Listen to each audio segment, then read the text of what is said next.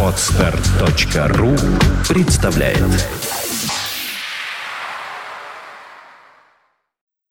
Здравствуйте, уважаемые слушатели! Редакция сайта бухгалтерия.ру подготовила для вас обзор самых обсуждаемых новостей недели с 20 по 26 мая.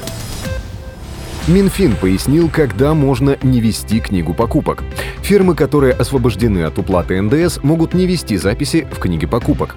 Ведь записи в ней нужны для определения сумм налога, подлежащих к вычету. Соответственно, такие организации не имеют на него права. Кроме того, если у фирмы в период освобождения нет реализации с НДС, и она не является налоговым агентом по этому налогу, то декларацию в налоговую инспекцию она может не подавать. Участвуйте в уникальной акции от издательства «Биратор». Купив в мае «Биратор Мультимедиа», в подарок вы получаете стильный фирменный плед, а также шанс выиграть незабываемое путешествие для двоих в Петербург на белые ночи. Розыгрыш путешествия пройдет в начале июня. Подробнее на сайте berator.ru. Как оправдаться бухгалтеру, если уплата налога или сбора просрочена по вине банка? Вот несколько рекомендаций.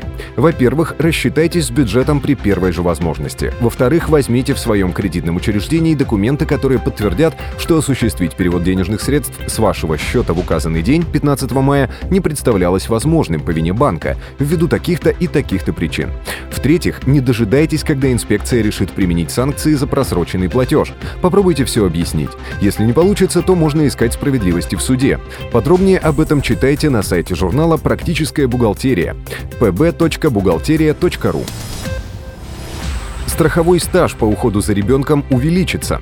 Подготовлен законопроект, который предусматривает увеличение страхового стажа, в котором учитывается период по уходу за ребенком до достижения им возраста полутора лет. Сейчас этот страховой период составляет 3,5 года. Минтруд России в проекте закона предлагает его увеличить до 4,5 лет.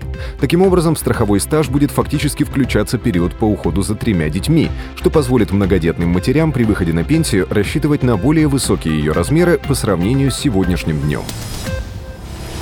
Минфин предложил отменить налог на доходы при продаже единственного жилья.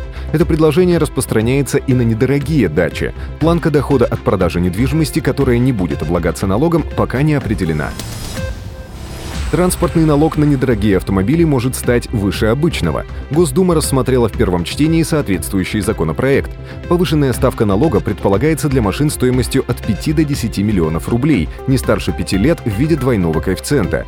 Для авто стоимостью от 10 до 15 миллионов рублей, не старше 10 лет, будет применяться тройной коэффициент. Страховые взносы могут передать налоговикам – Минэкономразвитие поддерживает предложение Минфина вернуть администрирование страховых взносов из пенсионного фонда в налоговую службу. Об этом сообщил журналистам глава министерства Андрей Белоусов. Однако правительство пока еще не приняло окончательное решение по данному вопросу. На этом мы заканчиваем обзор важных событий за неделю. Выпуск подготовлен при поддержке издательства «Биратор». Самые актуальные новости вы всегда сможете найти на сайте бухгалтерия.ру. Спасибо, что вы были с нами. Слушайте нас через неделю.